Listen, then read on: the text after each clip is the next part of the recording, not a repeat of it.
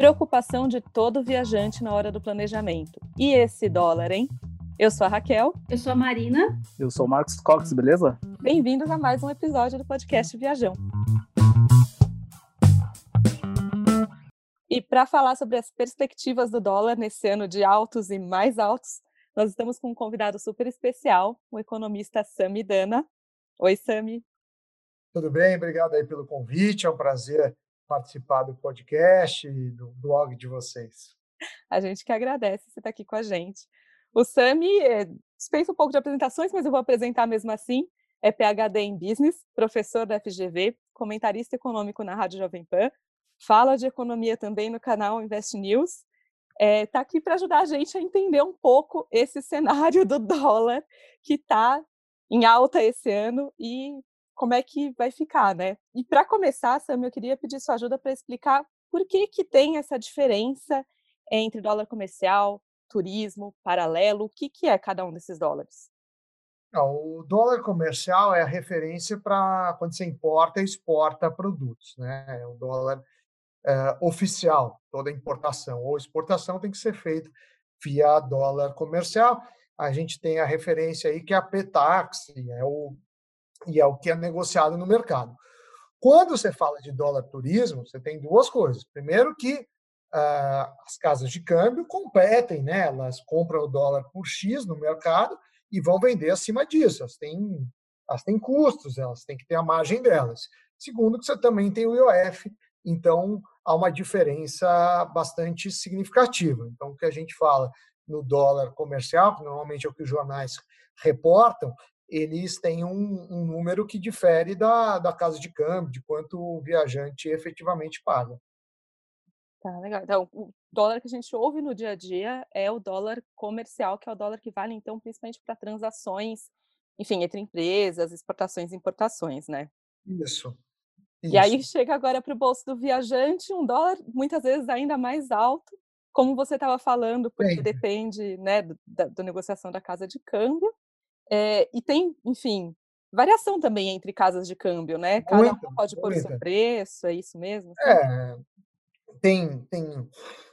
Porque uma coisa é quanto eles vão te cobrar. Então, eles cobram um preço no físico, outro preço no pré-pago, e além disso tem o, uh, tem o IOF. Então, uh, varia, né? Imagine que se você quiser pegar o dólar em papel, você tem a, o transporte do dólar, você tem a própria segurança, você tem a pessoa lá que está trabalhando na casa de câmbio, isso tudo tem um custo e, obviamente, nenhuma empresa vai trabalhar para não ganhar nada. Então, também tem, obviamente, essa margem que eles te cobram acima está embutido no preço esse, todo esse trâmite do dólar aqui.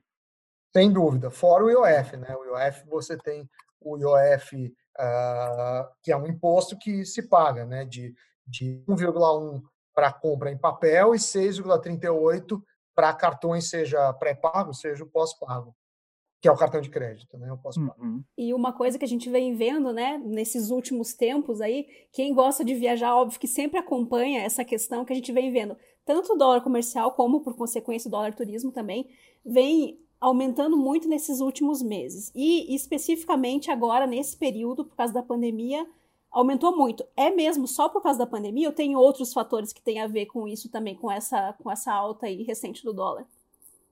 Tem vários fatores, né? É, em geral, quando você tem uma crise mundial, é, os investidores preferem diminuir risco. O que significa diminuir risco? Sair de países emergentes, como é o nosso caso, e ir para países é, mais sólidos, como os Estados Unidos, e até não só deixar em dólar, como deixar em ouro ou, ou em portos mais seguros. Isso é, é, verdade. Mas se a gente olhar todos os, os países emergentes, o Brasil foi um dos que mais uh, sofreu com, com, o dólar, né? Sua moeda, a nossa moeda desvalorizou muito até agora. A desvalorização, né, ultrapassa 40%. Então essa foi a alta do dólar nesse momento, assim. Então uh, isso é decorrente da pandemia e também, obviamente, de crises políticas internas, né? Essas brigas que a gente vê entre as esferas municipal, eh, municipais, eh, estaduais e a esfera federal só complicam, né? Os investidores ficam com medo, com medo eles não deixam dinheiro por aqui, os que têm aqui transformam para dólar e aí você tem essa essa variação. E aí, Sami, é, a gente vê intervenções do Banco Central para atenuar a desvalorização do real, né, no caso, a subida do dólar, mas não tem tido exatamente muito efeito, né? Por que, que não, não vem baixando tanto? Na verdade, o Banco Central faz a, a intervenção para evitar movimentos é, especulativos do curto prazo. O câmbio no Brasil é livre, então ele segura, mas não é para ele não tenta forçar um câmbio que seja artificial. A gente também tem que levar em conta que, é, por exemplo, no, dois, a gente está em 2020, em 2016, salvo engano, a gente começou o ano com, com 14% de taxa de juros. Agora a taxa de juros é 3%. Então, o governo também pagando menos os juros, é, é menos interessante para os investidores deixarem dinheiro aqui. Aí eu não estou falando em bolsa, estou falando nos títulos públicos. Com isso, você tem uma, uma fuga de, de dólares, mas assim, a, o Brasil segue um regime de flutuante. É, e aí a gente vê essas variações todas é, que deixam, como a Marina falou, os viajantes todos meio nervosos, porque a gente fica sem saber exatamente qual é a perspectiva, né? Qual é a perspectiva do dólar agora? Qual, qual é a sua opinião? Vai subir mais? Tem uma tendência Olha, a estabilizar? Os, os economistas brincam que que Deus fez o dólar para deixar todos os economistas mais humildes. Assim, acho que a coisa mais difícil de prever é dólar. É, agora, eu posso dar uma previsão do, do, do relatório do Banco Central, que é uma análise de 100 economistas, falam em cinco reais no final do ano. Mas para quem viaja, também não adianta só olhar o dólar, né? Porque claro que o dólar é importante, mas o mundo vai mudar no, no setor de turismo. É, algumas companhias aéreas estão quebrando, isso talvez eh, no curto prazo você tenha preços menores de passagens, mas no médio e no, no longo prazo você vai ter alta do custo de passagem. A competição faz com que as passagens caiam. Por outro lado, você também tem é, que os executivos, né, por conta da pandemia, estão viajando menos, mas essas mudanças devem ser perenes. Então, muitos lugares é, devem ter um sistema todo de turismo e, e rede hoteleira revisto. Eu acho que as viagens vão mudar bastante, tanto em preço como em, em, em facilidades, em estrutura daqui para frente. Sami, você acha que vai aumentar mesmo o número de o valor das passagens? Que a gente tem visto agora nesse cenário, como tem as empresas estão tentando, né, se manter abertas, né, empresas de turismo aqui estou falando nesse caso, que estão lançando muitos pacotes desses que a gente não. Você tem que escolher lá uma data específica, né? E daí depois é que você vai ver se você vai poder ou não ir naquela data, que é uma coisa meio arriscada, justamente porque a gente não sabe o cenário como é que vai estar.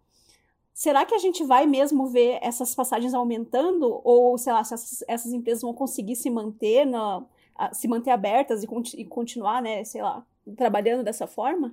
Olha, eu, eu acredito no que, primeiro momento, a gente deve ver a, as passagens caindo, né?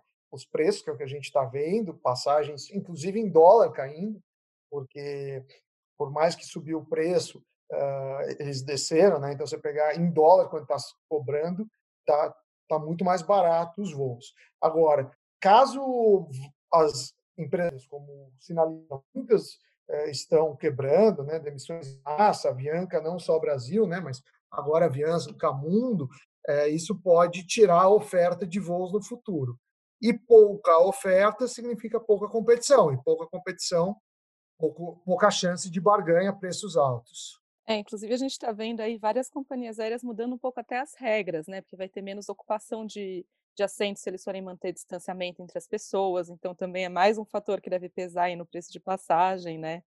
É, acho que as regras vão ficar vigentes até o final da, da pandemia, né? Mas tem países, por exemplo, a final da pandemia, leia-se, não é final de lockdown, não, é, é achar vacina.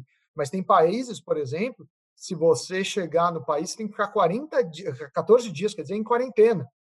Isso inviabiliza né, o turismo. Imagine quantos dias você precisa ter de férias para chegar no país, ficar 14 dias pagando hotel sem ver nada, para depois, então, fazer o seu passeio, fazer aí é, o seu plano de viagem. É verdade, é, tá para ainda assim sair de máscara, né? Por enquanto. Mesmo que você viaje é, para algum lugar. a máscara acho que vai ser um dos, do, dos menores problemas nesse setor, né? O, o, tá, tá, tudo muito difícil, assim, acho que muitas empresas vão quebrar.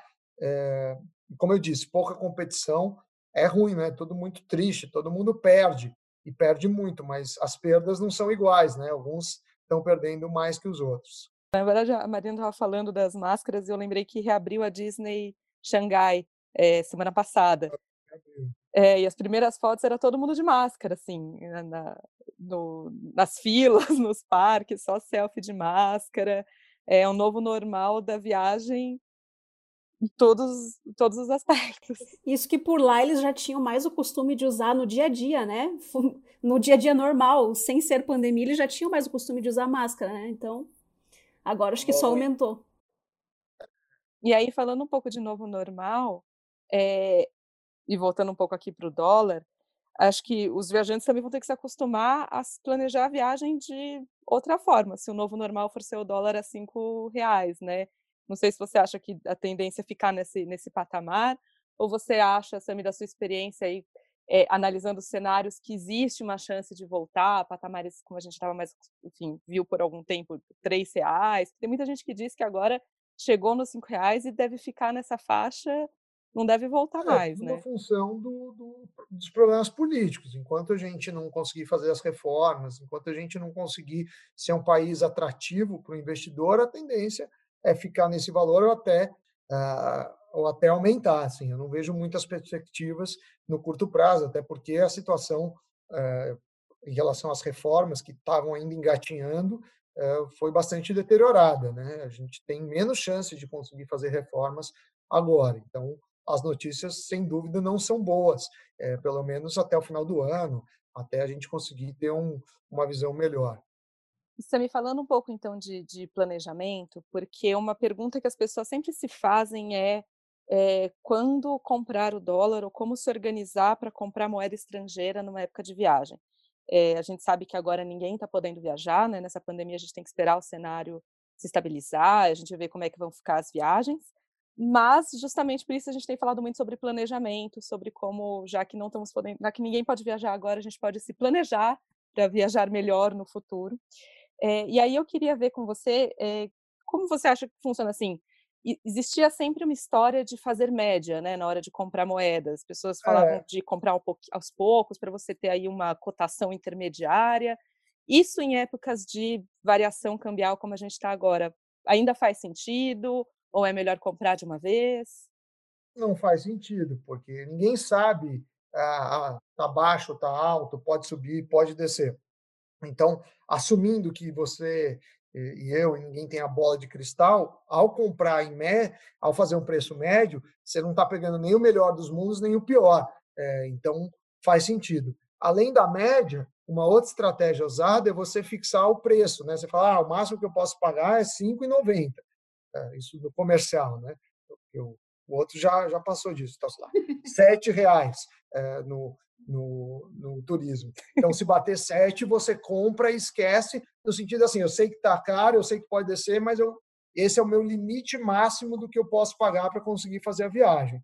Mas eu imagino que essa hora, assim, tem pouca gente realmente pensando em viagens, porque a gente tem dúvidas, né, de como não só sobre o dólar, mas principalmente se as atrações turísticas, se, se as pessoas que planejarem e de fato, você, suponha que você embarque, você vai conseguir aproveitar. Então, é, o setor de, de turismo é, é, o mais prejudicado na, na, na, na, crise e continuará sendo por um bom tempo.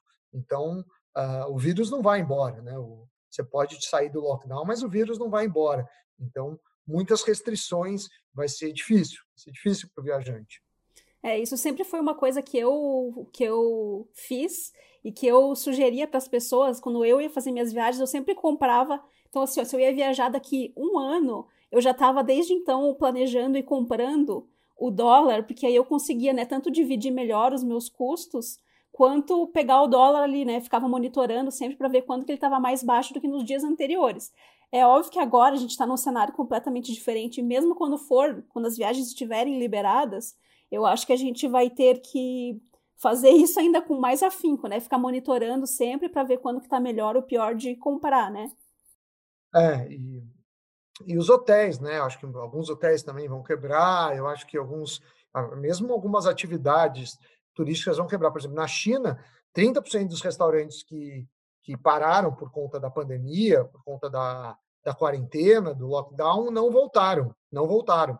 Então, é, dependendo do lugar que a gente está falando, vai mudar muito é, os hábitos, vai mudar mesmo os lugares para visitar. Eu acho que o mundo, principalmente em turismo, não será igual, assim, vai mudar a lógica, é como o 11 de setembro, né? foi outro motivo, mas assim mudou a maneira que se viajava no mundo. Assim, isso eu tenho uh, quase certeza disso, assim, até porque uh, essa questão do, do, vírus, né? Ninguém sabe exatamente a origem, o que aconteceu, mas existem mais de, de mil tipos de coronavírus que estão nos animais e podem nos passar. Então, eu acredito que um dos, dos, é, dos problemas da globalização, ainda que eu seja um defensor favor, fervoroso da globalização, é, é que você também tem é, esses malefícios, né? Vírus também se expandem rapidamente. E essas mudanças também não são imediatas, né, também, Sami, porque você mencionou o 11 de setembro e eu lembro que eu fui para Nova York em dezembro de 2002, ou seja, um, um, ano, um ano e pouco depois, né, do, do atentado em Nova York. E ainda não era, não estava nem perto de ser a segurança que a gente encontra nos aeroportos hoje. É, pelo contrário, eram os velhos detectores de metal, era, enfim, ainda tinha líquido na bagagem de mão, demorou eu até. eu estava pensando sobre isso hoje mesmo, né? Pensando aqui sobre o que, que a gente ia conversar hoje, eu estava pensando que eu acho que a grande mudança, né, depois, do, depois dessa questão do 11 de setembro, acho que vai ser essa agora, né? E Rachel, você que viajou aí nessa época, porque nessa época eu nem viajava, então eu nem vi, mas eu imagino e sei pelo que eu li, mas eu acho que agora essa deve ser a grande mudança, né? Depois do 11 de setembro. É, eu acho que sim, é, mas eu acho que vai ser mais caro viajar. Vai ser mais caro, em geral, assim, por menos oferta. É, por exemplo, quando eu era criança, eu não viajava para fora, era muito caro. Era muito caro, era um evento de extremo luxo e para pessoas é, muito, muito ricas. Aqui no Brasil, claro que se a gente pegar a média brasileira ainda, é para um público uh, privilegiado, mas assim, sei lá, classe média alta consegue viajar. Antigamente era rico. É, eu temo que, que, que, que vai voltar, pelo menos por um tempo, por isso. Eu estou com algumas perguntas aqui dos nossos leitores, é, porque a gente fez uma enquete no Twitter, no, no Instagram também, e vieram algumas perguntas aqui para gente. Vou trazer a pergunta aqui do Marcos Mendes. Como lidar com viagens já marcadas com o valor desse dólar? O valor duplicou. É complicado essa. É, eu acho que cada um sabe o estômago que tem, né? O bolso que cabe.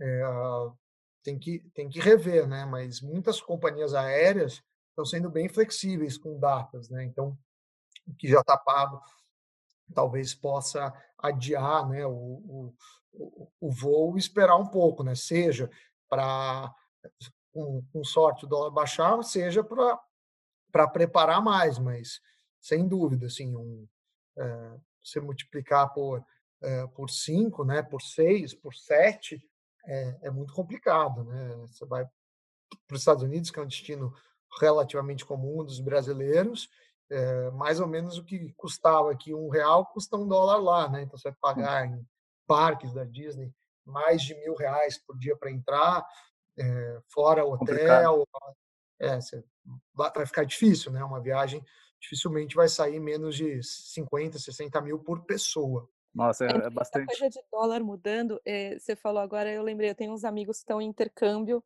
é, nos Estados Unidos. Foram, obviamente, com o dólar já alto, a quatro e tanto, e agora estão tendo que dar um jeito de fazer o orçamento caber no dólar atual.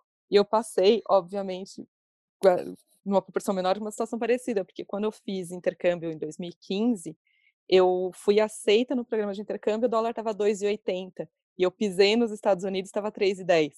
Então é. eu tive que organizar o orçamento. Ah, eu, assim, eu, também passei pela mesma coisa, porque era justamente o mesmo ano que eu estava na França que começou a crescer, aumentar muito o valor do euro. E eu continuava ganhando em real, né? Então, cada, cada mês que passava, eu ganhava menos. Formava é, aquilo se, em euro. Se você pensar, né, de, de 2,80 para 3,10, são 10% de valorização. dessa vez foi 40. Então, imagine o problema amplificado por quatro, pelo menos. É, é difícil, é difícil. Eu acho que algumas pessoas vão ter que rever seus intercâmbios, enfim. É, assim, é, afeta todo mundo, né? Empresas estão quebrando. Eu tenho uma empresa, a gente teve que, que reduzir salário. Do dia para a noite a gente ficou sem receita, assim. É. Eu acho que todo mundo está no jogo, alguns mais ou menos, depende do setor, mas não tem muito o que fazer, né?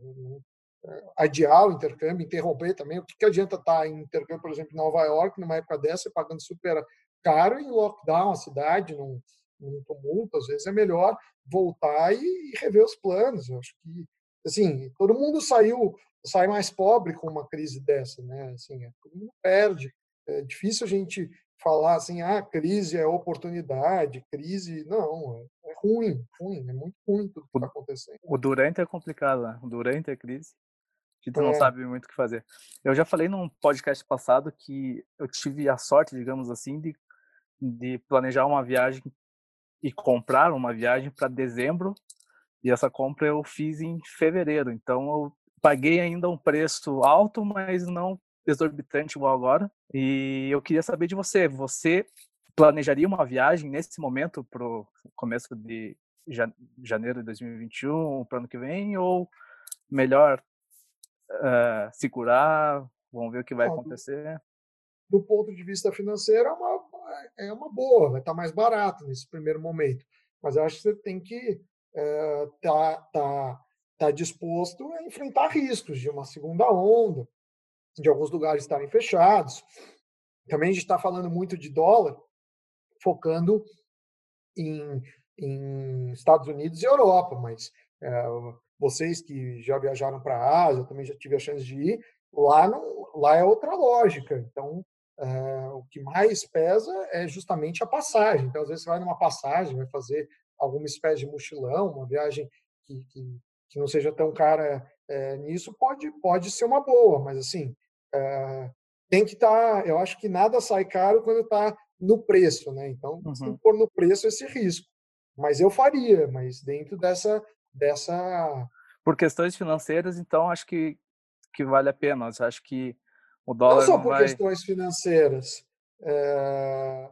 Por questões também, poxa, eu tenho férias uma vez por ano, foi um ano difícil, eu quero ir para uhum. outro lugar, eu quero tirar uma semana para arejar a cabeça. Sim. Mas eu sei que talvez não seja uma semana perfeita como seria sem a pandemia, mas não é por isso que eu não vou aproveitar. Vai ter o plano A, tem o plano B, tem o plano C. Acho que é isso. Eu também quero aproveitar que você estava falando um pouco aí de planejamento de viagem, pensar num cenário hipotético, mas eu queria é, saber de você, porque perguntam muito para a gente como organizar gastos de viagem. E eu queria saber como é que você organiza os seus gastos de viagem. Você já parou para fazer uma conta? Você sabe mais ou menos quanto você gasta em quê? Inclusive tem uma calculadora que eu fiz, eu não sei se era na época que eu estava na Folha, na Globo, mas tem aí, calculadora de viagem. O que eu, o que eu gosto, né? Assim, acho que algumas despesas você tem que isolar. Então, sei lá, se a gente falar para Disney, que a gente já citou duas vezes nessa conversa, acho que você tem. Você consegue saber antes quanto você vai gastar é, de deslocamento, né? Transporte, hotel e, e, e passagem aérea, né? E, deslocamento lá, você vai alugar um carro, e entrada dos parques. Além disso, eu gosto de, de, de fazer uma média por dia. Então, você vai ter, sei lá, 100 dólares por dia para almoçar, jantar e comprar alguma coisa, ou 50 dólares. Cada um tem um, um, um, um, bolso diferente. E aí eu tento trabalhar nessa média, assim, né? Assim, ó, você tem X por dia. Eu gosto muito de, de fazer média e eu normalmente levo dinheiro em papel porque sai bem mais barato. Então eu uso cartão de crédito, eu levo, mais como um, uma emergência mesmo, é com a ideia de não usar. Claro, se você tem é, alguma alguma alguma ideia, ah, vou comprar um celular, vou comprar um computador, aí obviamente esse dinheiro não conta, mas é, mas eu, eu vejo que, que trabalhar com uma média por dia é uma boa, né? e hoje, seja com o blog de vocês, seja com com tantos ou, outros sites e fontes de informações, você tem, você tem como prever um pouco o que você vai gastar, assim. E, e é bom você trabalhar com uma margem, né, de, de, porque faz parte da viagem é, imprevistos e também você mudar planos, querer ir para outro lugar, e se você tiver totalmente sem dinheiro, você perde essa manobra, né? Inclusive, eu acho que essa é uma é uma uma técnica, né? Levar o seu dinheiro já em papel, porque aí você já pagou, né? Então é como se, se você vai usar o teu cartão de crédito se você tiver um imprevisto, se quiser comprar alguma outra coisa, tal. Mas aí, se você leva dinheiro em papel, como a gente também, em geral, leva, é como assim, tipo, a tua viagem é um presente, você já pagou, entendeu? Já tá paga, então você só é. vai aproveitar. E também tem uma, um, uma outra coisa legal que você pode fazer o controle visual do dinheiro, né? Você vê um bolinho de dinheiro, vai diminuindo, você, você controla um pouco mais. É claro que dependendo do destino, né? Você tem que ver se os hotéis têm cofre, né? Como que você vai manusear o dinheiro. Há, há locais que não são tão seguros. Mas eu estou falando assim, supondo que são. Uma pochetinha também, né? é, leva, assim, mas assim, tem, tem lugares que, que mesmo você se deslocar né, de um lugar para o outro tem seus riscos, né? De, de muitos roubos em trens. Então, sim, acho sim. que tem que ponderar isso, né? Tem o cartão pré-pago, tem o cartão pré-pago também, que, que, pode ser usado. É, o cartão pré-pago, geralmente o IOF é maior, né? É, é maior. É e daí você não ganha nem milhas, eu... então eu nem eu, eu já não uso mais. Eu usava no começo quando não tinha IOF, que aí você tem a questão da segurança, né? Se você perder o cartão, é só você cancelar Sim. o cartão. Mas hoje, aí eu prefiro gastar no cartão de crédito mesmo, que pelo menos eu ganho milhas. É, só deixar um adendo, a gente falou em Disney aqui, a gente viu uh, o ingresso de um dia para o parque da Disney, 109 dólares, o que dá um preço estimado em 638 reais. Só para deixar um adendo Não, aqui. Dá mais, né? Porque você está supondo dólar comercial, provavelmente, na sua conta, né? Se puser o dólar a 7, que tá. Tá mais? Ô, louco, não, não dá. É, porque é, tá mais e, e, e, muitas vezes, dependendo do. Se está falando dos Estados Unidos, é 109 mais taxas, né? Que aí também pode pôr mil reais na conta. E ali seja ainda... para o estacionamento do é... parque, seja. E ainda são muitos parques, né? Normalmente é difícil a pessoa ir para os Estados Unidos, no caso, né? Que são muitos parques ali junto. Então, normalmente as pessoas querem ir em vários. Então, realmente, bem caro. É, você pensa, pensa aí uma viagem aí de três pessoas, quatro pessoas, não sai menos de 60, 70 mil reais. Com passagem, deslocamento, alimentação, hotel e parques. Ô, Sammy, agora eu queria convidar você a participar de um jogo que a gente faz aqui no podcast. É, ah, desde sempre, na semana passada, na verdade. Se chama Viajou Legal ou Viajou Demais? O Cox trouxe para a gente algumas afirmações. Alguns fatos. Gente, alguns fatos. Na verdade, para a gente é. ver se são fatos ou se não são fatos. Nesse campo aí de economias de viagem e gastos de viagem. Pode ser? Vamos lá. Na verdade, é a gente trouxe quadro só para dar uma quebrada assim do, do assunto sério. Na verdade, são informações muito úteis que você nunca vai usar, mas queremos ver se vocês acertam aí, porque as duas também não sabem, porque eu sempre faço em segredo aqui. Então vamos Boa. para nosso viajou demais ou viajou legal. Solta a vinheta, produção. não temos vinheta ainda, mas tudo bem. Em breve teremos. Então vamos para o primeiro fato aqui do viajou demais ou viajou legal. É, essa talvez o Sam saiba, eu não sabia, mas enfim, vamos vamos ao primeiro fato a cédula das notas de dólar não são feitas de papel. Viajou demais ou viajou legal? Viajou Olha, demais já... é se não for verdade, só para reforçar. Isso. Reforçando, viajou demais é, é o fake, eu né? Putz, está viajando. Eu acho que, que viajou legal, porque, se eu não me engano, eu já vi alguma reportagem sobre isso. As duas têm algum palpite? Eu acho que é viajou legal também, porque se não fosse verdade, eu nem pensaria nisso. Eu então, acho que é verdade. É verdade? Viajou legal? Então eu vou dizer, viajou legal, sim. O papel moeda americano não é feito de papel, mas sim de uma composição de 75% de algodão e 25% de linho, além de fibras sintéticas. Olha lá, eu não sabia dessa informação. Tá, então o dólar é tipo um pano. Um tecido. E pesquisando, eu descobri que o papel do, do, do, nosso dinheiro real também não é feito de papel. Ele tem uma composição de algodão, de fibras e de uma pasta de madeira. Tirando aquela nota de 10 reais de plástico, lembra? Exato, que era para não molhar, né? Aí eu lembro quando eu fui para Washington, eles estavam com uma enquete é, se devia continuar existindo a moeda de um centavo de dólar, porque ela custa mais do que um centavo para ser feita. Você sabe que em Hong Kong, eu não sei se vocês já foram para Hong Kong. Hong Kong é, é interessante, né? Você tem lá o, o, os dólares de Hong Kong e cada banco emite seu próprio dólar. Quando eu fui para lá, você tem o dólar do HSBC, você tem o dólar de outro. Você fala, é, essa nota é falsa? Não. Então, quer dizer, é como se a nota, por exemplo, de 10 reais ou de 20 reais tivessem várias, várias impressos. É, é bem interessante. Ah, que, que, loucura. O euro também né, tem isso, né? Cada país tem uma. É, eles, eles mudam um pouco, né? Uma impressão. Mas não tanto né? como Hong Kong.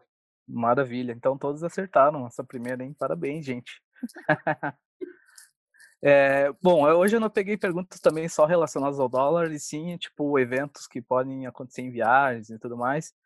E tem uma bem interessante aqui, bem interessante. Quando você entra num sono de grau 3, cientistas consideram 3 graus de sono, sendo o grau 3 o teu sono mais pesado. Enquanto o avião está pousando, você pode ter a síndrome do cérebro preguiçoso, podendo ter até uma hora de déjà vu.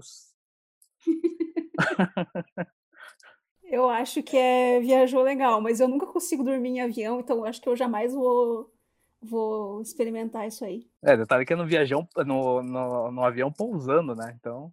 É, faz sentido, assim, porque eu já fiquei meio confuso com fusos e, e, e eu normalmente com muitas horas sem dormir, e às vezes durmo muito, não sei se tem a ver exatamente com o pouso, mas é, acordar repentinamente é, já me deixou bastante confuso. Então, viajou legal.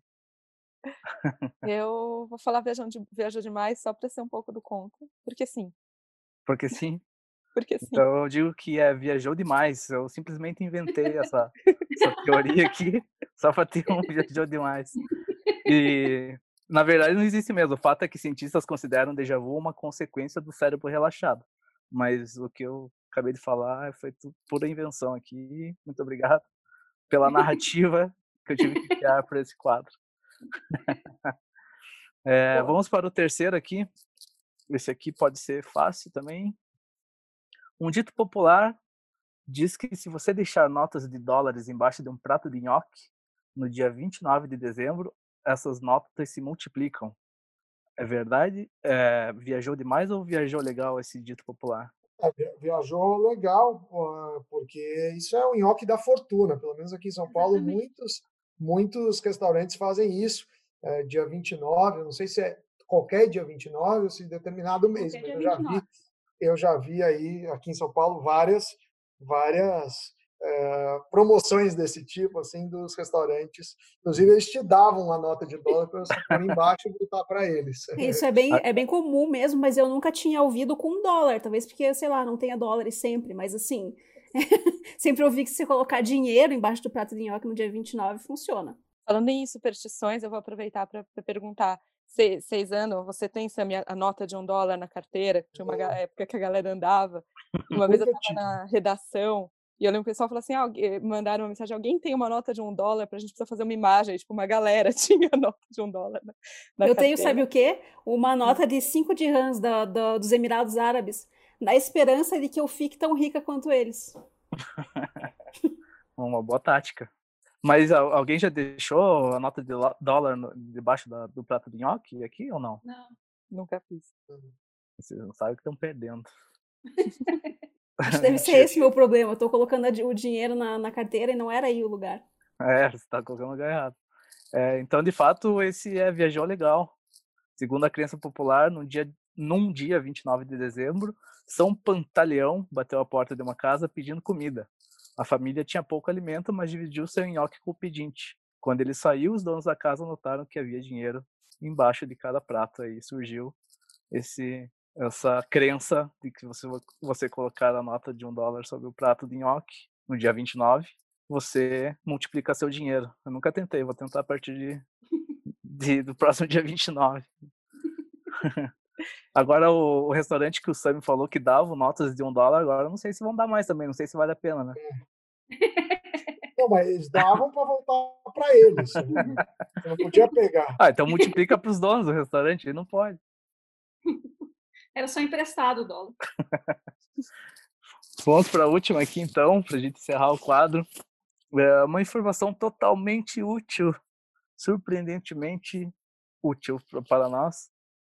O homem que usa bigode tende a ganhar mais. Viajou demais ou viajou legal? É, não consigo ver qualquer correlação disso. Deve ser. Você deve ter achado algum estudo disso, mas eu diria que viajou demais. Eu acho que viajou legal. Eu acho que viajou legal. Porque os homens já ganham mais normalmente, né? É, então acho que eles só fizeram um, um cruzamento aí e constataram o óbvio. Infelizmente, né? Que o homem continua ganhando mais. A verdade é que esse fato é viajou legal. Estudo feito pelo Instituto Americano de Bigodes. E sim, existe. Garante que homens de bigode podem ganhar até 8,2% a mais que os barbudos e 4,3% a mais do que com os de cara limpa. Na verdade, é essa, mantém os bigodes. E vai que vai. Tá gostando desse assunto? Tem mais no viajão.com.br. Eu vou voltar agora para os nossos tópicos anteriores. A gente recebeu algumas mensagens no Twitter justamente sobre essas perspectivas para o futuro. Assim. É, Elaine Valles comentou que está querendo até que o Cruzeiro seja cancelado para ter tempo de juntar dinheiro e comprar dólar. É, Luciana Almeida, Thiago, falando de viagens é, aqui dentro do Brasil, num, num, primeiro momento. E Bruna M também, né, perguntando se vai dar para viajar para algum lugar, de desespero. A gente viu um pouco desse desse movimento de viagem dentro do Brasil, né? Será que também isso vai ser uma tendência nesse primeiro momento, pós-pandemia? É, Difícil saber, mas acho que vai ter muitos cancelamentos. Né? Todo, mesmo contratos jurídicos, quando você celebra o contrato, é, e aí eu sei que tem muito advogado falando isso, quando mudou o mundo de tanta forma, é meio que você pode usar isso para cancelar, para pedir o dinheiro de volta. É como se assim as condições mudaram tanto que o contrato passa a não valer. Né? Então, eu acredito que, que muitos é, programas, cruzeiros, viagens vão ser remarcados, cancelados. Eu trabalho muito com palestra, faço muitas palestras é, e, todas canceladas, né? E também não, não, achei razoável cobrar, ah, mas vocês tinham me contratado. Acho que vale bom senso acima de qualquer coisa. Será que vai ter muito impacto para a viagem dentro do Brasil? a gente comentou um pouquinho no começo da conversa no preço das passagens, né? O dólar influencia também no preço da passagem doméstica, não é só internacional, né? É, você tem o custo da aviação, que é muito em dólar, né? É, também você tem muitos estrangeiros vindo que devem diminuir, mas eu acredito que as viagens no Brasil devem aumentar é, relativamente quando comparado com as viagens internacionais, pelo preço, até pelas questões de segurança, né? É, e também tem que lembrar que cada estado está numa fase da pandemia, né? Então é capaz que alguns estados saiam antes de outros, os problemas acabem é, não simultaneamente em todos. E a gente ainda tem uma questão de fronteiras também, né? A gente não sabe como que vai estar isso daqui a alguns meses, se a gente vai poder entrar nos países como a gente entrava antes, se a gente vai ter visto, se não vai ter visto, se vai poder, se não vai poder. Então, eu imagino que sim, né? Muita gente deve estar começando a planejar e pensando mais nos destinos nacionais do que pensava antes, né? A gente mesmo, né, Rachel? É, a gente já está repensando as férias desse ano que tinha destinos internacionais e agora, provavelmente, havendo férias, terão, será em destinos nacionais. Exatamente. Que, que vocês acham que vai ser mais é, diferente para vocês se acostumarem? Assim, a gente viu algumas notícias de mudanças avia na aviação, como a gente estava falando. A Emirates, ela é, tirou, retirou as revistas, ela começou a medir a temperatura dos passageiros, ela proibiu ou restringiu é, mala de mão marina Emirates restringiu mala de mão. Dessas mudanças, como viajantes, o que, que vocês acham que vai ser um, um principal impacto? Eu acho que isso é muito. Vai, vai, ter que ter mais processos, né? Talvez medir febre. Como eu disse, alguns países uh, podem dificultar a entrada no sentido de deixar uma quarentena, é, principalmente países que, que têm comunidades uh, mais restritas, lá, Austrália, por exemplo, talvez alguns países da Ásia também, é, acredito que, que a aviação vai mudar muito, assim. É capaz até de, de ter protocolos de testagem, né? A hora que tiver um teste rápido, confiável, ainda te, já tem teste rápido, mas não confiável, saber se a pessoa tem Covid, acho que, que vai ser isso. Agora, mala de mão, acho difícil, né? Porque é, você, é, a mala de mão, para muitos, é, é a bolsa, né? Então, tá bom, eu não vou levar mala de mão, mas vou levar uma mochila, vou levar uma bolsa. Acho que, que é uma coisa meio, meio difícil de você falar para a pessoa viajar sem nada, sem nenhum documento, sem é normal a pessoa ter pelo menos uma sacola, alguma coisa. Então, acho que eles podem restringir, mas não não não proibir. Né? E eu estava lendo, eu acho que vai mudar muito realmente essa, essa questão aí do aeroporto, processos tal. Eu estava lendo agora, já nem sei mais aonde, que hoje em dia a recomendação para voos internacionais era você chegar pelo menos três horas antes, né, dos voos. E eu vi que vai, eles vão ampliar essa, esse número de horas aí, vai ser tipo, acho que pelo menos quatro ou cinco, sei lá.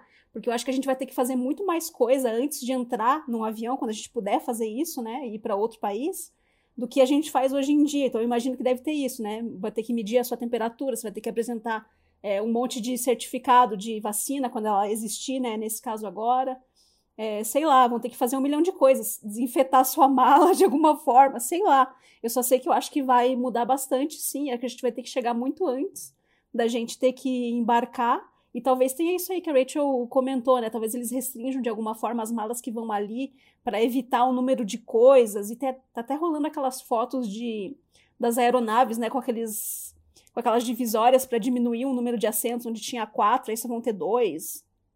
Acho que essas coisas vão mudar bastante, sim, mas a gente só vai descobrir, né, daqui a um tempo. É, Sami, a gente costuma fazer uma pergunta aqui para convidados também, eu vou aproveitar e fazer para ti, antes de encerrar esse episódio.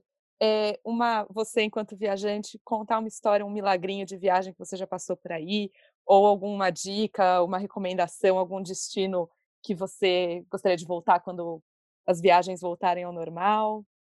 Eu gostei muito da China, assim, eu, eu, eu fiquei ah, muito impressionado com a China. Foi uma viagem que eu fiz, que eu fiz China, Japão, Tailândia e Hong Kong, é, mas a China talvez a minha expectativa era uma e aconteceu algo muito melhor, assim, os, os guerreiros de, de terracota são impressionantes, aí já uns já faz uns 15 anos que eu fui para lá, talvez.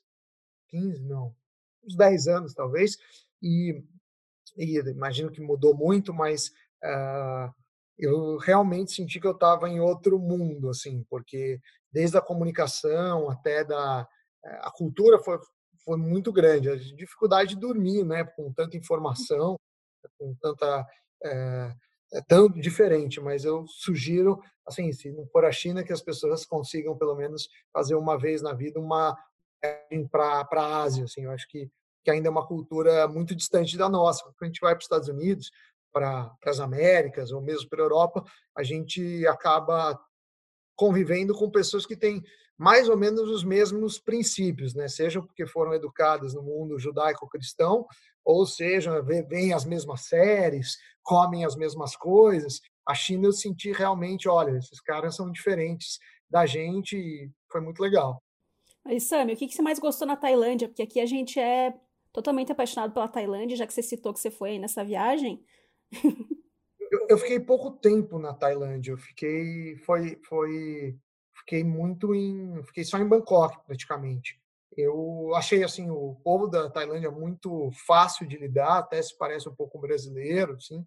Eu gostei muito do é, da questão. É, você tem dois mundos, né? Você tem os shows, até a prostituição lá faz parte da, da cultura, então isso de alguma forma chama mais atenção. Eles são menos é, enrustidos que no Brasil, que tem prostituição, mas não é tão explícito, é, pelo menos à luz do dia, pelo menos é, na, na mesma forma. Mas eu gostei também da parte os Budas, né? Eu, eu, os templos. Eu lembro que que tinha Uh, eu não lembro o nome exatamente, mas era o templo de Marfim, aí você tinha um Buda dourado, isso era muito a arquitetura, né, da Tailândia me chamou muita atenção, assim, ela é plasticamente muito bonita, né, a cidade. E coisas que, que na China, por maior que seja, você não vê tão claramente a arquitetura, né? Eu acho que é, tamanho das obras da Tailândia dentro da cidade chama atenção. Na China tem, mas são, são locais que você precisa se deslocar, né? Legal. Legal, gente aqui é apaixonado pela Ásia, no Viajão tem muitas e muitas histórias de lá. Eu queria agradecer muito a sua presença aqui hoje, essa conversa. Foi um prazer, obrigado. É, parabéns aí pelo trabalho, pelo blog, pelas viagens. Eu vou acompanhá-los cada vez mais. Muito obrigada. Vem conversar com a gente mais sobre viagem algum dia. Boa sorte. Tchau, tchau. Obrigada, gente. Obrigada, gente. E por hoje é só, mas vocês já sabem, quem quiser mandar mensagem pra gente, contato.viajão.com.br ou procura a gente nas redes sociais, arroba blog Viajão. A gente está aguardando as mensagens de vocês. Um abraço e até a próxima. Quer saber mais? No viajão.com.br tem dicas, roteiros e tudo para você continuar construindo memórias.